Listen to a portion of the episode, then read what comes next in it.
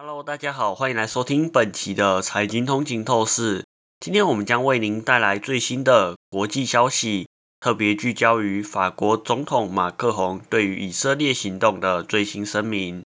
在最新的年终采访中，马克宏再次提出对以色列行动的关切，强调打击恐怖主义绝不应该成为夷平加萨或无差别攻击平民的借口。他强调。保护平民是同等重要的，每一条生命都应该得到捍卫。马克宏在接受访问时再次重申，以色列有权自卫和打击恐怖主义，同时明确表示应该避免对平民造成不必要的伤害。他呼吁以色列停止不当的回应方式，并敦促实现人道主义停火，以降低冲突造成的损害。然而，马克宏也提出对于以色列行动的疑虑，质疑是否夷平加萨或消灭哈马斯是可行的目标。他强调，这样的战争可能会引发长达十年的长期冲突，难以确定目标的实现性。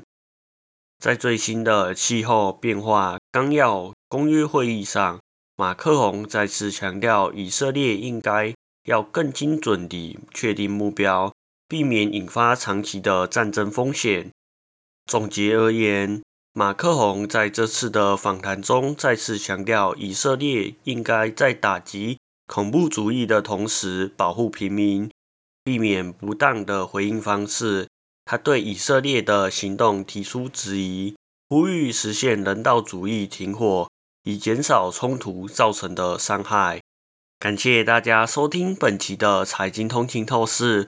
如果您喜欢我们的节目，请不要忘记在您喜欢的 Pocket 平台上订阅财经通勤透视。